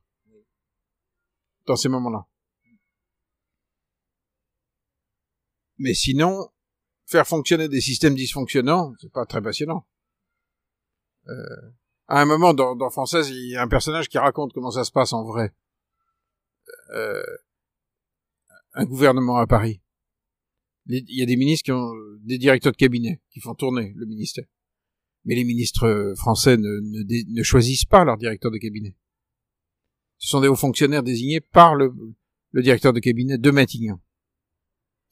Il y a ce qu'on appelle une conférence des directeurs de cabinet le mardi, la veille du Conseil des ministres, où tout est tranché, et on commence de mardi après-midi à écrire ce qu'on appelle les bleus, c'est-à-dire les ordres à l'intérieur de l'État. Ça se fait la veille du Conseil des ministres. Personne ne le sait en France. Il y a un pilotage de l'action publique par la, haute administration, mis sous tutelle des ministres, qui est, c'est même structuré, quoi, comme ça. C'est huilé. C'est incroyable. Donc on peut aller faire, on peut aller rigoler au moment des élections euh, en envoyant des gouvernements différents. Le centralisme fabrique ça. Il n'y a pas de méchant là-dedans, c'est les effets de structure. Pas un salaud quelque part. hein. C'est structuré comme ça. Et ces gens raisonnent à partir de chiffres. D'ailleurs, ils peuvent pas faire autrement. Quand on raisonne pour 66 millions de gens, on les voit pas, on sait pas où ils sont. Et pourtant, ces gens sont là, dans la rue, pour dire la réalité du terrain. C'est ce qu'on disait en début d'émission. Et, et on... Mais les autres euh, ne les comprennent pas. Ils comprennent pas. Ils n'ont pas la même éthique. Faut jamais oublier que les agissent au nom du bien, de son bien. Toujours. C'est pas un salaud.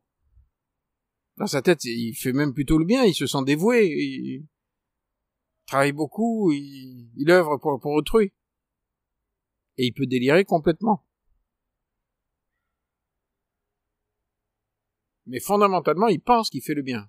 Parce qu'il n'est pas partie prenante avec des intérêts économiques, parce que, pense que le, le privé, c'est forcément ignoble. On va se quitter sur une, une question. Plus, plusieurs questions, tu me dis juste oui ou non. Ton grand-père qui était euh, ben, qui a signé pour euh, pour euh, le Veldiv, c'était un salaud. C'est horrible. C'est au départ un mec très bien, qui au nom d'une éthique va faire le pire. Mais est-ce que c'est un salaud? Dans les faits, oui.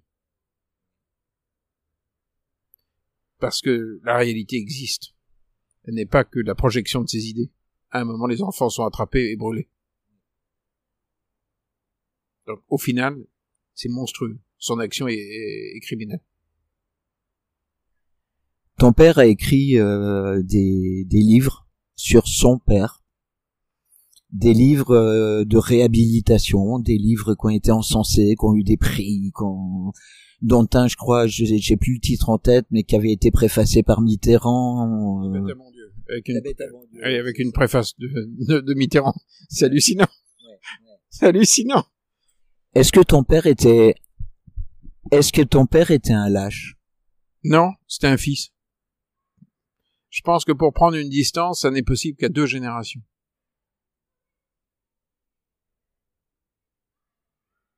Impossible de voir vraiment son père.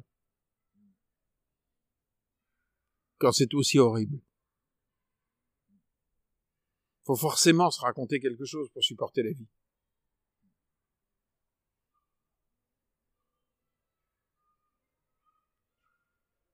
C'est terrible. Il y a tellement d'amour que, euh, à une génération.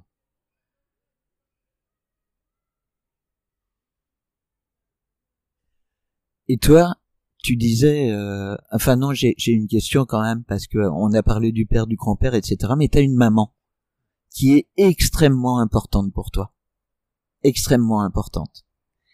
Donc il y a cette histoire où pour écrire le zèbre, tu lui avais amené un manuscrit, hop, elle la balance en lui disant, c'est pas moi l'auteur. Elle l'a balancé. Un mensonge, en fait. Oui, c'était. C'est, c'est faux. C'est- des balivernes que j'ai raconté à un moment. Ça m'est arrivé dans ma vie de raconter des balivernes. Li- mais l'histoire était belle. Non, c'est... Mais en revanche, ça reste un personnage très puissant, elle. Euh, Très inconfortable dans la réalité pour l'enfant que j'ai été. Parce qu'une femme qui est radicalement elle-même, euh, à un moment, est aussi radicalement égoïste. Donc, euh, elle a des aspects monstrueux. Et puis en même temps, elle est fascinante. Euh, et, puis, en même temps, je, l'aime, je l'aime à la folie. Mais, en même temps, je vois. euh, Elle m'a quand même appris quelque chose d'essentiel. C'est que nous ne sommes pas là pour être confortables avec les gens que nous aimons. On est là pour les aider à être vivants. Donc, elle a beau être très emmerdante pour ses enfants. Elle nous a contraints à être vivants.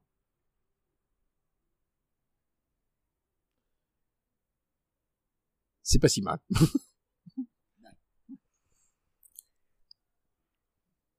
C'est très beau ce que tu viens de dire. C'est, vraiment. C'est cette femme est, est puissante. Elle est. Tu l'aimes à la folie. Et toi, toi Alexandre, si euh, tu, est-ce qu'elle a lu euh, française? Est-ce qu'elle l'a lu? Oui, oui. euh, je sais qu'elle l'a lu. Euh, euh, c'est très rare qu'elle lise mes livres. Dans l'ensemble, elle ne les a pas lus. Elle a été stupéfaite par la place de la sexualité dans ce livre. Ça l'a effaré. Peut-être aussi un, un effet de génération. Et puis elle m'a dit, mais t'es quand même très culotté. Ai dit, écoute, euh, je ton fils, hein, qu'est-ce que tu veux Oui. Elles l'échaffont pas des chiens. hein. Mais elle a aimé, elle t'a, elle Oui. t'a. Oui, je sais que oui. Et qu'est-ce que t'as éprouvé? Qu'est-ce que t'éprouves quand tu te dis ma mère a aimé ce livre? Ça me fait plaisir. Ça me fait très plaisir parce que parce parce qu'elle aime rarement les œuvres. Elle a été très entourée d'écrivains, de, de- elle a aimé beaucoup d'hommes euh, qui étaient metteurs en scène, qui étaient très grands metteurs en scène. Euh, un de ces hommes qui est Claude euh, sautait. Euh, je n'ai jamais vu dire euh, quelque chose de vraiment gentil sur un film de Claude. Pourtant, merde, c'est vachement bien. Ah oui. De, de, de- Elle a été assez- très très dure avec lui. Elle a été très dure avec toi? Bien sûr. parce qu'elle t'aime vraiment. Elle est dure. C'est pas quelqu'un qui protège.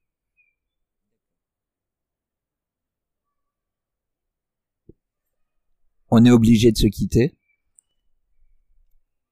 Qu'est-ce que t'as envie de dire? Ou de me dire, ou de dire aux auditeurs, ou de dire euh, à l'arbre qui est à côté de nous, ou, euh, à l'église qui va pas tarder à sonner? C'est quoi? Qu'est- Qu'est-ce que t'as envie de dire, Alexandre? Si ça vous démange d'écrire, écrivez. C'est le moment. Il y a des moments dans l'histoire de France où il faut, il faut écrire. Quand, un aussi grand roman est en train de se remettre en route, c'est vraiment le moment. Ce que vous allez voir là, autour de vous, dans les mois à venir, dans les années à venir, va être un moment historique capital.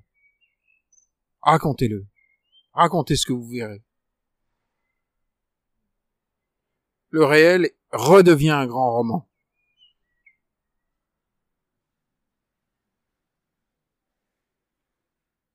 Ça n'arrive pas tous les jours dans l'histoire de France.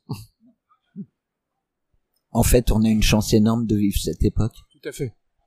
Les très grands virages collectifs sont... Ah oui, c'est très intéressant. Ça aurait été con de louper la Révolution française. Oui. Mais, mais là, c'est encore plus intéressant, ce qui arrive. Alexandre, un grand merci pour ton temps, pour ta disponibilité et pour ta sincérité qui m'a qui m'a percuté. Vraiment, j'ai j'ai devant moi un homme euh, hyper sincère et ça c'est c'est rare.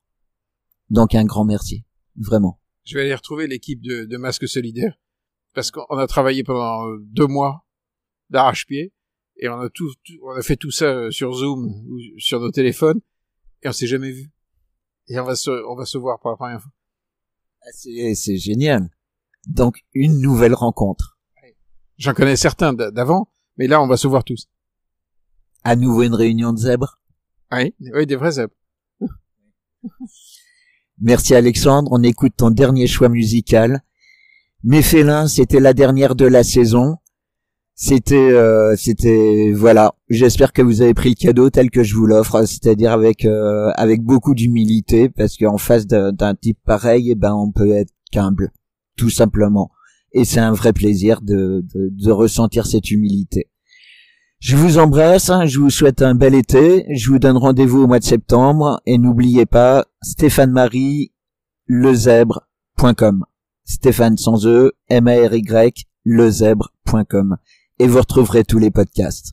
Je vous embrasse, brûlez pas votre vie pendant cet été et puis euh, et puis on se retrouve en septembre avec de nouveaux invités et et j'espère une année aussi superbe que celle qu'on a vécue là la saison 2019-2020. Euh, Et si vous avez envie d'écrire, écrivez. Dixit Alexandre Jardin. On écoute son choix musical. Je vous embrasse très très fort. Et puis à très bientôt.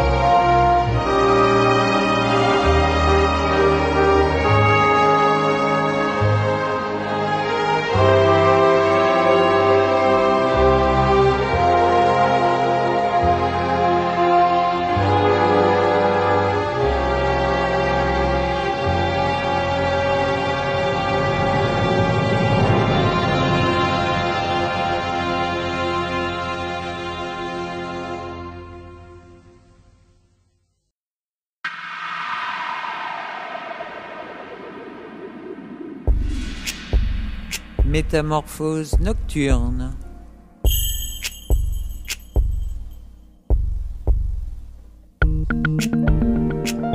Une émission proposée et présentée par Stéphane-Marie Slam Lezèbre. Des invités pour présenter leurs activités culturelles, artistiques ou des professionnels de la nuit.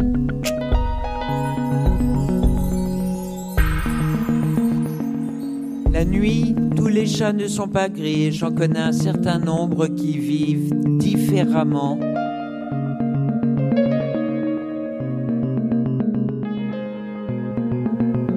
Alors, soyez à l'écoute. Vous êtes dans Métamorphose nocturne.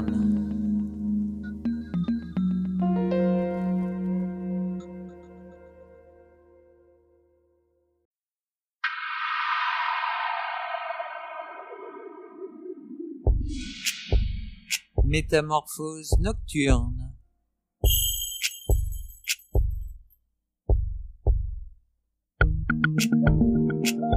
Une émission proposée et présentée par Stéphane-Marie Slam Lezèbre. Des invités pour présenter leurs activités culturelles, artistiques ou des professionnels de la nuit.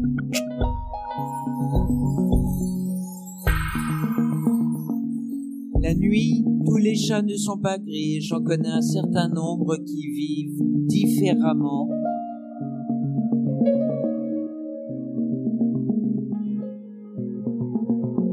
Alors, soyez à l'écoute. Vous êtes dans Métamorphose nocturne.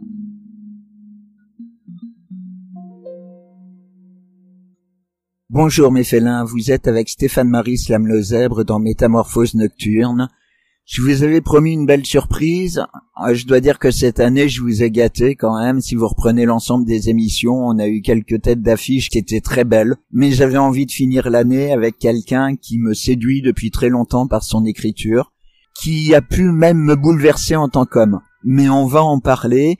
Je vous conseille d'écouter l'émission de la semaine dernière. Je vous rappelle qu'il est prof de guitare, c'est un excellent guitariste, il est extraordinaire. Elle a trois octaves et demie. Elle chante superbement bien. Écoutez, allez les voir en concert. stéphane-marie-slamlezèbre.com. Et on écoute tout de suite le premier choix musical de mon invité. Donne-moi la main. Laisse-toi quitter.